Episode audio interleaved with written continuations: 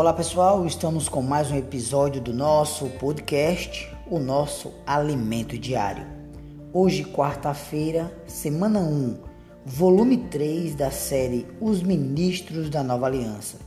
E o tema desta série é A Minha Graça Te Basta, com a autoria de Ezra Mar.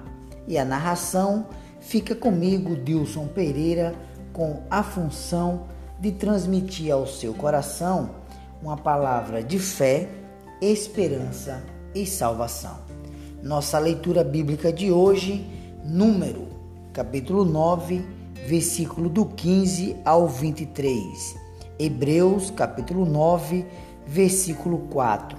Segundo, segunda Pedro, capítulo 1, versículo 19. Lê com a oração de hoje, 1 Corinto, capítulo 14, versículo 1. Segue o amor e procurai com zelo os dons espirituais, mas principalmente que profetizeis. O tema de hoje: Ministros da Nova Aliança, inspirados pela palavra profética. Queridos, juntamente com a palavra fundamental, temos a palavra profética, que é uma palavra de revelação e também é uma palavra de visão. Nas primeiras mensagens desta série do nosso alimento diário, podemos encontrar vários elementos da palavra fundamental, mas em sua maior parte e em essência, o que lemos foi a palavra profética. Portanto, essa palavra, amados irmãos, não é fácil de transmissão, pois tem por conteúdo visão espiritual e também revelação. Quando temos uma visão, temos uma revelação, ficamos loucos, ou seja, ao recebermos uma revelação da parte de Deus e formos com ela comissionados, nunca mais, ouvem bem, queridos irmãos, nunca mais seremos os mesmos. Essa revelação e comissão nos controla e nos enche de motivação, nos enche de tal forma a ponto de explodirmos interiormente. Queridos irmãos, é essa palavra que apresentamos neste devocional. Ela é para suprimento espiritual diário. Queridos, precisamos sim da palavra fundamental e do conhecimento das verdades reveladas no passado. Contudo, se permanecermos somente nelas, ficaremos desatualizados quanto ao que Deus está fazendo hoje. Vamos citar aqui alguns exemplos, amém? Pois bem, temos os procedimentos médicos que, apesar de serem os mesmos em essência, com o passar do tempo, adquirem novas tecnologias, medicamentos, métodos. Então, isso mostra a atualização. Um outro exemplo é o mercado financeiro. Uma pessoa que estuda administração de empresas ou economia, ele aprende sobre microeconomia e também aprende sobre a macroeconomia e também sobre o mercado financeiro e teoro, teorias econômicas.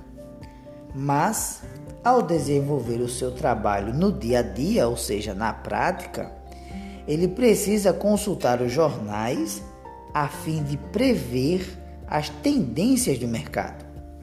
Queridos, Assim também nós, com respeito à palavra fundamental e à palavra profética, precisamos da palavra fundamental para a nossa base cristã, para a nossa solidez, para as nossas raízes cristãs. Mas, diante do Senhor, precisamos andar no Espírito e seguir a direção do Espírito, pois na igreja o Senhor fala a palavra profética para conduzir o seu povo numa caminhada coletiva. Louvado seja o Senhor. Queridos, vou repetir mais uma vez. Olha só. Diante do Senhor, precisamos andar no Espírito e seguir a direção do Espírito. Pois na igreja, olha só, na igreja, o Senhor fala a palavra profética para conduzir seu povo numa caminhada coletiva. Queridos, quando Deus apareceu para o povo de Israel no Monte Sinai, ele deu-lhe os dez mandamentos e também os estatutos e as ordenanças que regeriam o seu povo, a sua vida, a vida daquele povo. A palavra fundamental, ela foi gravada em duas tábuas de pedra e colocada dentro da arca. Observe que mesmo já existindo a palavra fundamental, Moisés conduzia o povo falando a palavra profética. Olha só, havia uma nuvem que os conduzia, louvado seja o Senhor.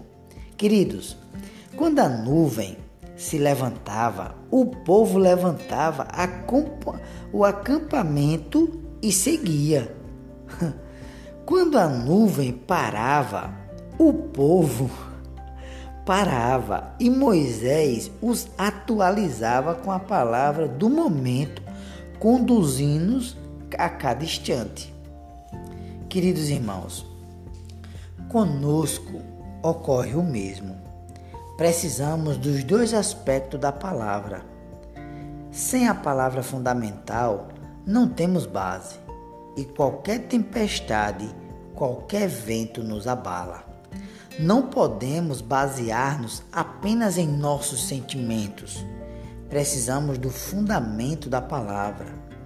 Preocupar-nos apenas com o exterior e com os sentimentos leva-nos a uma experiência muito superficial e instável, cheia de sobe e desce, como uma montanha russa. Na igreja, amados irmãos, não podemos viver em uma montanha russa emocional. Precisamos equilibrar nossa mente, precisamos equilibrar a nossa emoção, equilibrar a nossa vontade, colocando-a sobre o governo do Espírito e do fundamento da palavra. Outros dois aspectos da palavra de Deus são o conhecimento e a revelação. Vamos ver o que é que Paulo escreve em 1 Corinto, capítulo 12, versículo 8. Pega a tua Bíblia e acompanha comigo. 1 Corinto 12, versículo 8. Paulo escreve e diz assim: A um é dada, mediante o Espírito, a palavra da sabedoria, e a outro, segundo o mesmo Espírito, a palavra do conhecimento. Louvado seja o Senhor.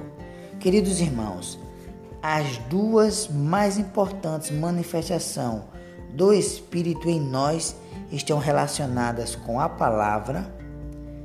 Louvado seja o Senhor. O nosso foco na igreja, queridos irmãos, deve ser a palavra. Portanto, no nosso próximo episódio, iremos abordar esses dois itens e sua importância. A pergunta de hoje é: qual a importância da palavra profética. Louvado seja o Senhor. Um excelente desfrute, que Deus te abençoe.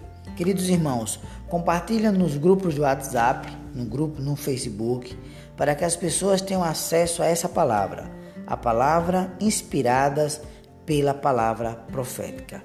Louvado seja o Senhor. Até o nosso próximo episódio do nosso podcast.